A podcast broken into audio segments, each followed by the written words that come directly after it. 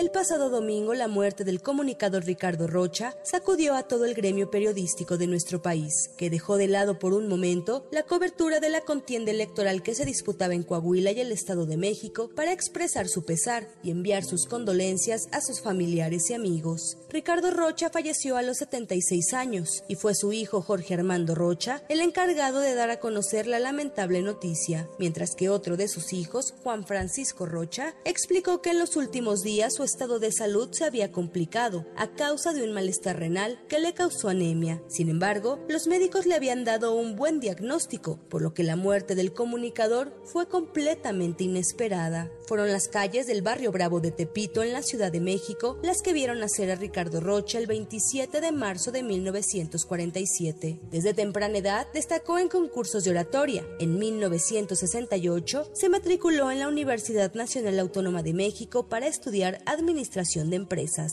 Sin embargo, dos años después, en 1970, decidió dedicarse de lleno al periodismo, oficio que desempeñó de manera impecable y exitosa durante cinco décadas. Durante este tiempo se desempeñó en la televisión, el radio y la prensa escrita. Su gran versatilidad le permitió entrevistar a diferentes personajes, desde la mismísima María Félix hasta el subcomandante Marcos. Además, logró que en su programa de televisión en vivo, El Santo, el enmascarado de plata, mostrara su rostro por unos segundos. Por su cobertura durante dos meses de la Revolución Sandinista en 1977 en Nicaragua, Ricardo Rocha recibió el Premio Nacional de Periodismo. Además, fue el primer reportero en transmitir el video de la masacre de Aguas Blancas en Guerrero en junio de 1995. Rocha fue el primer periodista en entrevistar a Andrés Manuel López Obrador cuando protestaba bajo la exigencia de democracia en Tabasco, aunque más recientemente fue él quien se robó las cámaras cuando encaró al ahora presidente de México.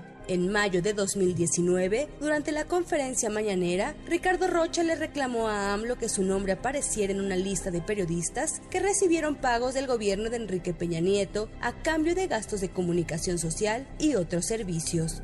Se lo digo de todo corazón. Yo no sé por qué su gobierno me está tratando así. Usted me conoce, sabe lo que me propuso cuando sintió que no le permitirían ser candidato a jefe de gobierno y lo que yo le respondí entonces. Sabe lo que me propusieron usted y su entonces coordinador administrativo de campaña, Octavio Romero, para pagarme el estudio que yo le aporté con toda convicción, y aquí hay un testigo de honor con Esteban Moctezuma, con toda convicción durante meses y lo que yo les contesté a ambos por esa oferta. Finalmente, le manda saludos mi nieto, Jorge Andrés. Jorge por mi hijo y Andrés por alguien por quien sentí y sigo sintiendo un enorme cariño y respeto. Porque desde hace años, desde aquella primera entrevista en Tabasco, coincido con todas sus metas, aunque a veces no con todos sus métodos. Usted acaba de decir algo hace unos minutos. Apeguémonos a la verdad.